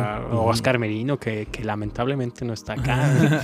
¿Cómo lo extraña? Nuestro PhD, Oscar Merino. Este, O sea, para ti filósofo es o filósofa es aquella persona que tiene una obra que- Publicada. una obra publicada que deja una tradición, que deja una especie de escuela. yo creo. Ya, yo soy medio Clásico. eh, clásico Platícanos de qué hiciste tu tesis, Ardilla. Gracias. No, no, está bien, está bien, porque justo no era el chiste de la tesis de Ardi, sino que a mí, a mí me hubiese gustado que para finalizar nosotros hablásemos qué hacemos. Porque lo que haces tú, Adrián, lo que haces tú, Alan, es, es, es interesante porque está dando la vuelta a todo esto que hemos discutido y sin embargo sale. Y sin embargo está ahí. No con los mejores números, pero no todo se califica por los números. Y sale, y sale la chamba de ser un profesional de la filosofía. De acuerdo. No sé, bueno, no sé que ya, ya estamos Pues sí, sí, ¿qué no, no, no, no, yo decía, no. eh, Ah, justo, justo me decía a mí Sí, para... bueno. bueno, ahorita lo dejamos. Ya tienen sueño las visitas. Ya, no, los, bueno, muchachos. los gallo es- las y los gallo escuchas. Ah. Este, bueno, sobre lo que decías, me parece otra de las cuestiones importantes, el criterio de demarcación. ¿No? De, de- ya decíamos, el criterio de demarcación para dar clases, pero también el criterio de mar- demarcación para considerarse filósofa o filósofo. Eh, Eso a lo mejor tal vez, si me permites la Sí, sí, interrupción, por disculpa, muy a la, a la cuestión rockstar, eh, entre ser músico, ser rockero o, o ser simple aficionado, ¿no? Eh, por ejemplo, uno puede tocar la guitarra y decirse, Mm. ah, yo soy músico y soy rockero y toco puro rock. Y puedes preguntarle a un rockero de los años 70 que todavía sigue vivo, te puede decir, yo soy un simple músico, ¿no? Eh, creo que bajo esta perspectiva, y, y que bien que lo señalas, es también la forma en que uno se siente identificado. O sea, Claro. si uno como egresado, con Sí. doctorado o sin Sí, sí, sí. doctorado, eh, se tiene la, la suficiente confianza para ya autoproclamarse filósofo, pues está bien, Date, maestro. date. Pero sí no se va a ver con, con muy buenos ojos por parte de los demás. Y eso Ni también de es un la academia ni de la gente. Ajá. Y es extraño porque también comentábamos esto, y ahorita ya le doy el paso, la, la palabra a Alan. eh, cuando alguien sale de otra carrera, es más fácil identificarse como eh, de esa línea. Si sale de la licenciatura en antropología, soy antropólogo. Si sale de la licenciatura en historia, soy historiador. Si sale de la licenciatura en derecho, soy abogado. Si sale de alguna ingeniería, todos son ingenieros. Pero que alguien que salga de filosofía y se diga soy filósofo, está complicado. No, lo más arriesgado es decir soy profesor de filosofía. ¿por Es qué? lo más arriesgado. No, no, no, que digo que nadie dice soy filósofo. Si alguien dice algo parecido es soy profesor de filosofía. Y pero se cura en salud, ¿no? Se cura en salud porque dice, ya no me estoy atribuyendo. Pero. ¿sabes? Normalmente nosotros no lo decimos, pero la gente sí dice, tengo un amigo filósofo o tengo un enemigo filósofo. Porque esto, o sea, a nosotros nos cuesta mucho como egresados de una licenciatura, pero la gente de afuera lo utiliza sin, sin, sin problemas, ¿no? Sigue escuchando su podcast de filosofía de confianza. Sí, de podcast de profesionales de la filosofía de confianza, de meros estudiantes de, de la licenciatura en filosofía. De maestrillos de filosofía. De egresados Sí, ahí. sí, claro.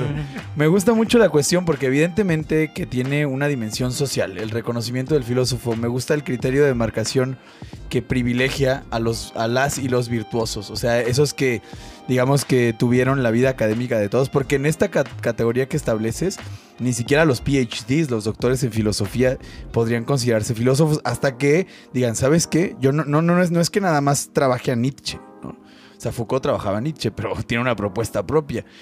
Eh, no es nada más que yo haya hecho mi doctorado en la concepción del tiempo según San Agustín, sino el día que yo escriba una obra y que diga la fenomenología mexicana del tiempo, entonces ahora sí soy filósofo. Y además tendríamos que agregarle el que tenga una escuela y que haya gente que me siga y que empiecen a trabajar con mi fenomenología, ¿no? Por otro lado está, el otro extremo de la cuestión sería esta eh, cosa que dice Arturo, no, Eduardo Rivera, el traductor chileno de Heidegger, en una entrevista que recomiendo muchísimo en La Belleza del Pensar. Está en YouTube, sí, totalmente libre. Eh, él dice, sí, yo sí me considero filósofo, pero me considero filósofo en el sentido antiguo. Dice, yo no soy sabio, yo no soy sofós, yo soy filósofo en el sentido del reconocimiento, si lo ves desde el punto de vista socrático, el reconocimiento de la ignorancia. Y quizá también a tono con esta anécdota que a todas y a todos nos contaron en nuestro paso por la licenciatura, que es la, de, la de Pitágoras. ¿no? Eh, a Pitágoras lo escuchan hablando de los cuerpos celestes y de la armonía y tal. Me parece que es un rey el que le pregunta en calidad de qué hablas de los cuerpos celestes. ¿Qué eres tú? ¿Cuál, cuál es tu campo de especialidad? ¿no? Y el, y el Pitágoras dice, no, no, no, yo soy filósofo. Es decir, yo soy un amante de la sabiduría, yo soy un amigo de la sabiduría, soy una especie de amateur. Alguien ¿no? que se emociona. Sí, alguien que, exacto, más, exacto, exactamente. Es como, como alguien que está eh, entusiasmado. No te estoy tirando netas, te estoy diciendo así Sí, desde sí, la, me encanta esto. Desde y, la flor de piel. y la, y la verdad, el- eh, la ignorancia tiene un papel muy importante en la filosofía porque es el motor que mueve y que problematiza otros saberes. O sea, la ignorancia es el punto de partida para hacer una pregunta. Oye, no me queda del todo claro esto y ya, lanzas una problemática. Desde ese punto de vista, a, a Eduardo Rivera no le, no le genera ningún empacho considerarse filósofo porque dice, tengo esa disposición afectiva. Y quizá filósofos como José Barrientos pueden extender la categoría del filósofo no solo al, al- docente, animador o moderador de un, de un taller de filosofía, sino también a los participantes en la medida en la que tengan la disposición necesaria para filosofar. Y aquí vienen las clásicas disputas de eh, eh, Epicuro dirá, eh, para filosofar no se requiere ninguna edad, ¿no? ¿no? No puedes decir, soy demasiado joven para filosofar o soy demasiado viejo para filosofar, porque es como si dijeras, soy demasiado joven para la felicidad o soy demasiado viejo para la felicidad. Eh, lo, que, lo que está de fondo me parece es una determinada disposición, una actitud a seguir cuestionando, a seguir reflexionando. Desde ese punto de vista, el concepto de filósofo se extiende a cualquiera que, que tenga esa, esa apertura y que diga, a mí lo que me interesa es pensar y estoy enamorado del pensamiento Claro, que y no estoy te- enamorado de la idea de la sabiduría, pero no soy sabio. No soy el profe que viene a tirarte un discurso, no soy el profe que te va a decir, Aristóteles dijo esto, sale, ya lo pasaste, el que sigue, Eh, Epicuro dijo esto, ya lo aprendiste, el que sigue. Soy el profe que te va a decir y... ¿Y tú qué? ¿Y tú qué dices, hijo? y te va o no te va, Te cae o no y te emociona o no te emociona. O le puedes decir, chica tu madre, Aristóteles, no te entiendo nada, y, Sí. y estará ya entonces bien. Pues cerremos con lo que propusiste, si te parece bien. Sí, creo que de, to- de todos los temas, creo que este también va a quedar como para su- Pero, pero habla al micrófono, Ardilla, porque no te escuchamos. No, sí, Claro, sí, sí, no, sé. Ardilla ya se despidió, ya va por la puerta. Yo creo que Ardillas echó algo, algo antes de, de- de- de ingresar. Hoy- hoy no. Nosotros pura agüita de Jamaica. así que- Buenas noches. Eh, se me olvidó lo que iba a decir. Sigue, Arturo. No, no, pues eh, justo, justo la, la, la La profesión. La profesión puesta desde las trincheras distintas que tenemos. Yo quería O sea- intervenir un poco en tu, en tu intervención, por así decirlo, y preguntarte algo muy específico que te lo, que te lo dije tras bambalinas, que es hablando ya no tanto del, del que da, sino del que recibe. Es decir, de tu experiencia con la diversidad de alumnos que has tenido. Has dado clases en, escuelas fresas, has dado clases en escuelas no tan fresas. Y de las condiciones materiales del que recibe, ¿hace alguna diferencia? Pensando en los programas actuales, eh, digamos, ya no hablemos del aspecto material, las condiciones materiales, sino del aspecto cultural, de la herencia cultural. No sé, tengo la impresión de que las escuelas más fresas tienen más bagajes, topan más, saben que si le dices Voltaire, ¿no? Si leen Voltaire no van a decir Voltaire, ¿no? Y no, y no es un asunto clasista, puedo ser, puedo ser muchas cosas, pero jamás comunista. Pero jamás una estrella de Sí, porno. sí. ya somos chavorrucos, ya, na- ya nadie se ríe con los chistes de los Simpsons. No hagan, si dan clases de filosofía, no digan chistes de los Simpsons porque nadie los va a entender. Pero encuentras en el ejercicio de tu profesión, ¿encuentras alguna, alguna diferencia? Sí, bueno, yo me he dedicado a ser profesor. Para, para cerrar con la pregunta que, que puse, yo me he dedicado a dar clases de filosofía y temas afines, este, de historia de la filosofía para bachillerato y temas afines desde hace algunos varios años. Y he estado de, de- de forma diversa, con distintos públicos, con distintos alumnos. Y sí, sí, sí, creo que las posibilidades materiales y condiciones de vida sí hacen que haya una diferencia tremenda. No que cambie la manera de asimilarlo, pero sí que haya una forma receptiva total y completamente diversa, justo como lo decías. Hay, hay- hay personas que lo reciben con emoción porque algo sabían de ello y hay personas que lo reciben con gusto porque es algo total y completamente nuevo. Y esa es la única diferencia. Hay personas que algo sabían y les gusta porque algo habían escuchado y cuando se enfrentan a ellos dicen, ah, Ok. sí estaba padre. Y había otras personas que fue totalmente nuevo el que les hablaras de un viejito loco que se tiraba y no comía habas y te dicen, oh, hay gente que dice locuras que no parecen tan locas. Entonces tampoco es garantía tener una herencia cultural. No, Porque puede que digan, ah, sí, tengo los libros de Platón en casa y que qué flojera. O alguien que diga, yo jamás lo había visto. Porque mi impresión era, si ya lo topaste, te interesa. Pero dices que no. Incluso personas que nunca han tenido contacto con No, no, lo que pasa es que la emoción receptiva se vuelve distinta por alguien que ya tenía como un previo, un, un preview de lo que iba a ser, alguien que ya había visto el tráiler de la película dice, ah, claro, claro, claro, claro, ya iba por aquí, iba por aquí. Alguien que es nuevo, pero aún así puede ser que la, la- la fascinación y la maravilla sea, sea la misma. Pues bueno, yo ya lo he dicho en otras ocasiones, me dedico a la divulgación de la filosofía. Me- mi primer taller se llamó Filosofía para la Felicidad, cosa que me valió el repudio de, de la, de la De la academia, local, local, ¿no? O sea, en Frankfurt no, no se enteraron de mis actividades de la, de la academia aquí, aquí local. Digo yo, seguramente hubo quienes lo elogiaron, pero yo nada más me enteré de las críticas. Eh, yo quería atrapar a la gente vendiéndoles felicidad, estaba haciendo branding, estaba haciendo marketing. eh, y después decirles, ah, querían felicidad, pues ahí les va la eudaimonía, ¿no? Ahí les va el trabajo de los estoicos, cínicos y epicúreos en torno a el bien vivir, en torno a la estabilidad espiritual, a la ataraxia y a todos estos conceptos clásicos de la filosofía helenística. Y a partir de ahí empecé a hacer talleres, como, como seguramente se ha notado, de, práctica filosófica, de filosofía aplicada, oscilando entre estos dos términos, también eh, reconociendo los alcances y las posibilidades, centrándome en el ejercicio de habilidades filosóficas. Y ya para cerrar con una anécdota muy breve, eh, al principio era muy performático mi, mi ejercicio y callaba a la gente y le decía, no, a ver, los interrumpía porque en ese tipo de foros la gente lo habla muchísimo y en filosofía tenemos que ser bien puntuales con las palabras. Y un tipo me dijo una vez, eh, no me pongas palabras en la boca y déjame hablar. Y yo vi su lenguaje corporal y era el lenguaje corporal de alguien que está a punto de darte un golpe. Afortunadamente yo estaba ahí con 30 personas y me sentía totalmente superior, ¿no? Y decía, a mí nadie me puede tocar.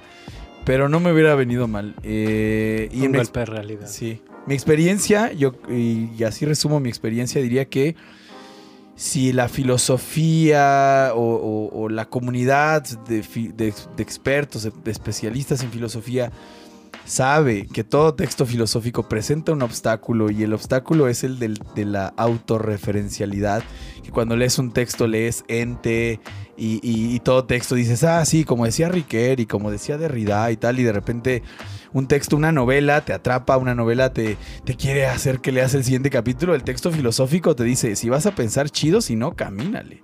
Y así abandonamos nuestros eh, infructuosos intentos de, ser autodidactas en filosofía porque los textos a menudo nos hacen pensar.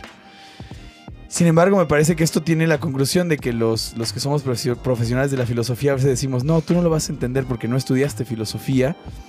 Y en mi experiencia en la calle, trabajando con gente, tanto textos como, como ejercicios filosóficos, me he encontrado con que sí hay algo mucho más universal, mucho, por lo menos desde el punto de vista de la comunidad occidental y los que hablan la misma lengua que yo.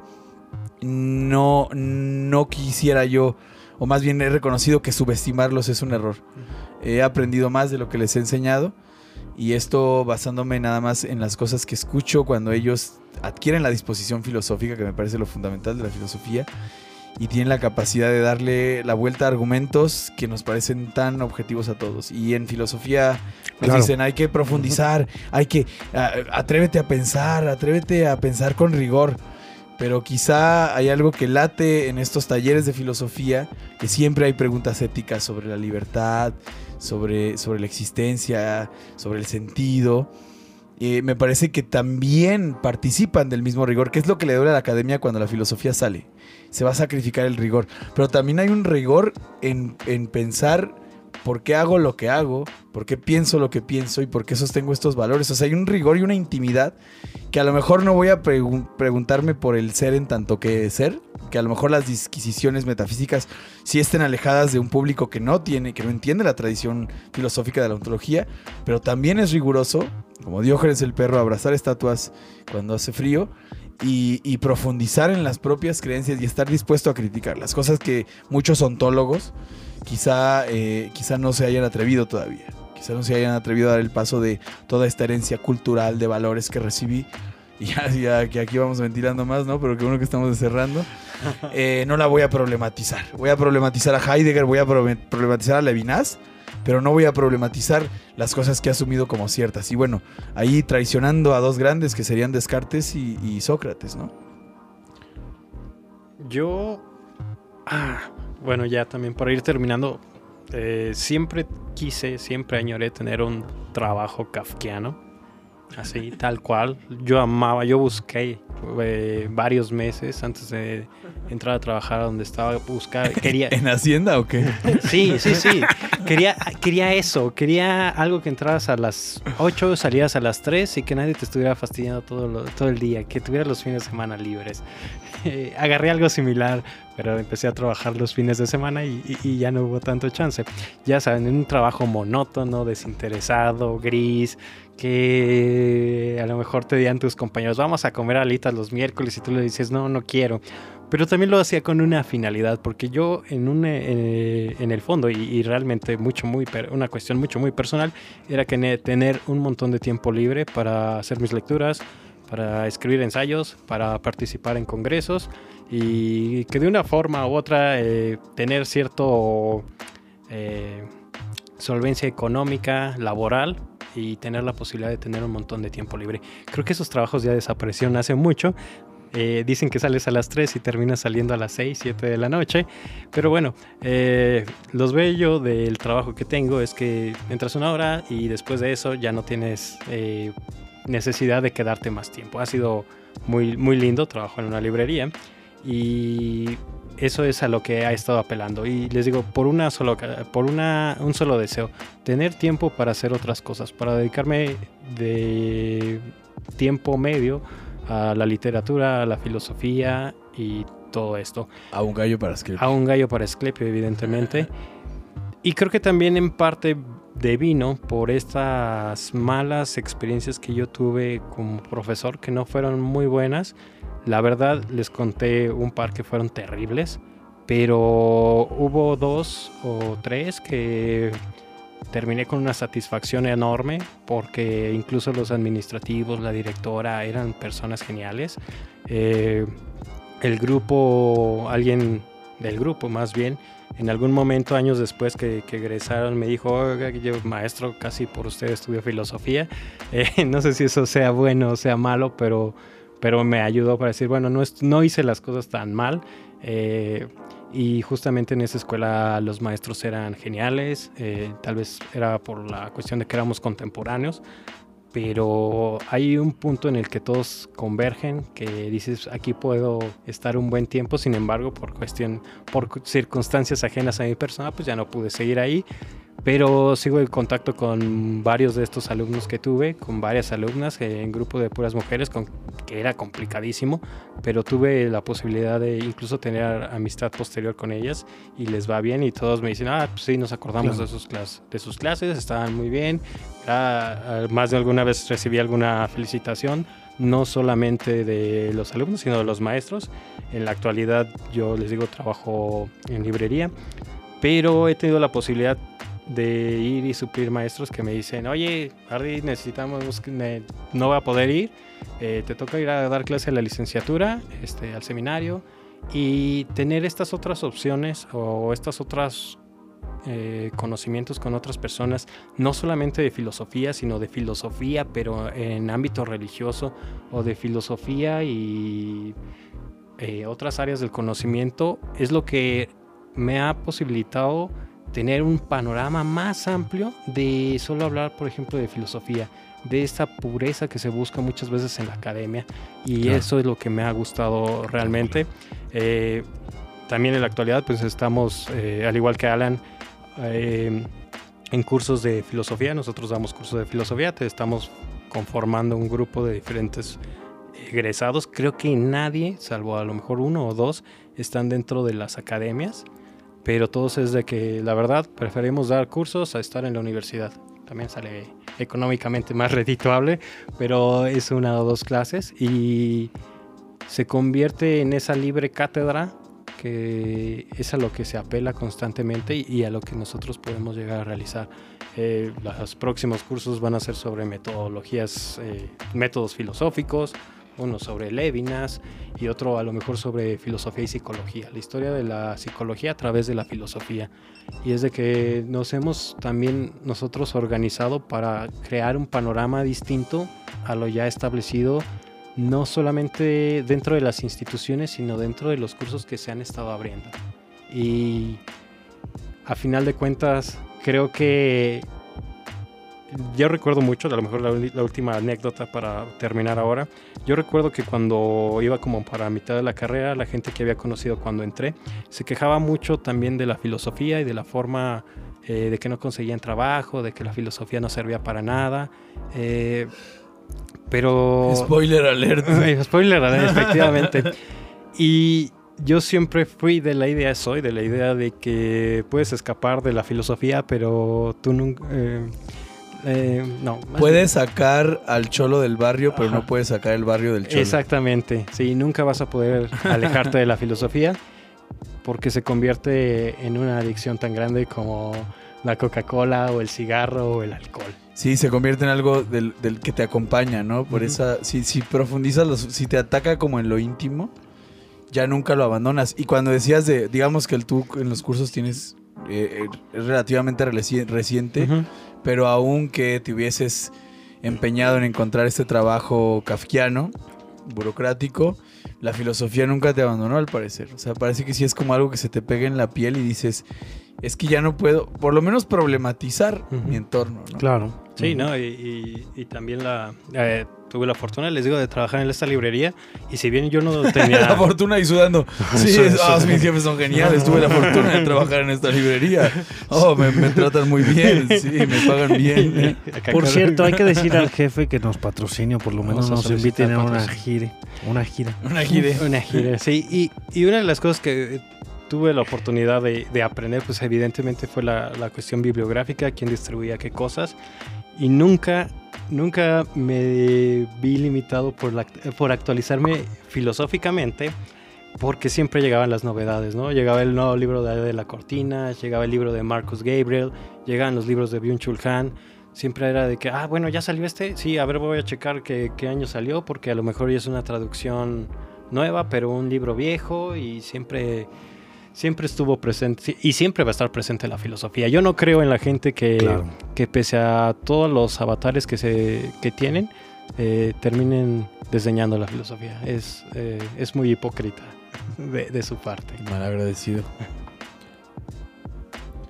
Pues bueno, ya, ya, ya, nos, ya nos dimos vuelo. Me parece que todas estas eh, experiencias dieron lugar para una reflexión muy rica sobre los límites, los alcances y las posibilidades del filosofar.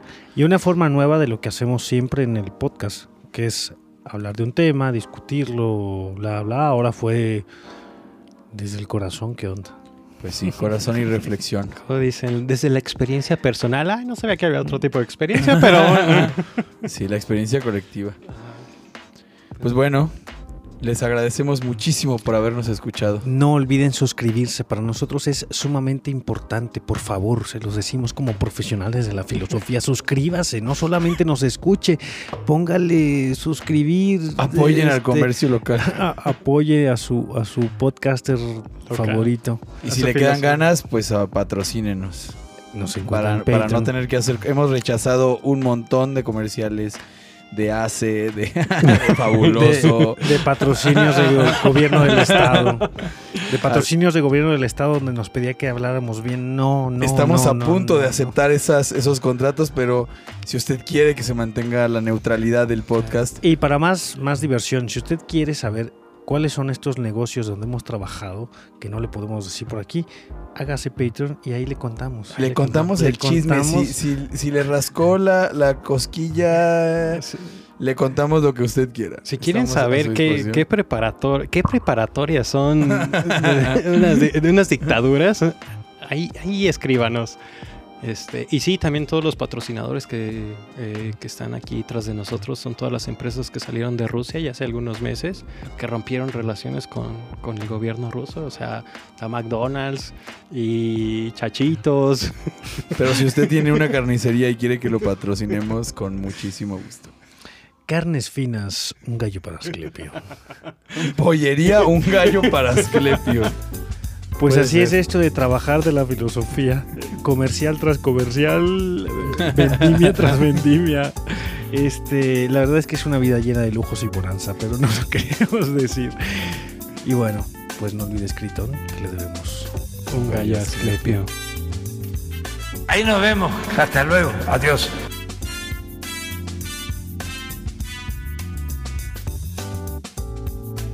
Aquí termina un gallo para Asclepio. Síguenos en tu plataforma favorita de podcasting y suscríbete a nuestro canal de YouTube. No olvides comentar, compartir y activar la campanita. Nos escuchamos en el próximo episodio.